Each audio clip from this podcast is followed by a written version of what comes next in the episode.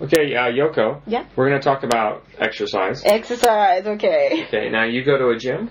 Yes, maybe three times a week. Okay. Yeah, if I can, Okay. because I have to. Why, what, what do you mean? Why do you have to?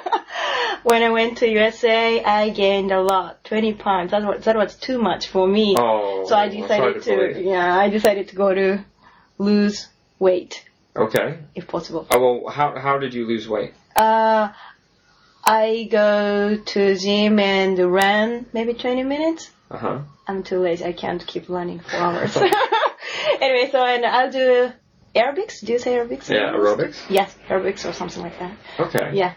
That's like- it. Yeah, that's it. And sometimes I swim. Mm-hmm. Yeah, but mm, I like aerobics better than swimming Why? because it's fun. Okay. Listening to Swimming. music and dancing. Yeah, it's Uh-huh. much more fun for Okay. me. Yeah. When you lost the weight, did you also diet or did you just exercise? I just exercise because I like eating. I love Okay. eating. I can't stop doing that. Uh-huh. So, but I try my best not to eat chocolate too much. Oh, that's your weakness. yeah, Chocolate. yeah. Okay. Well, you look great. So. Oh, thank you. So nice.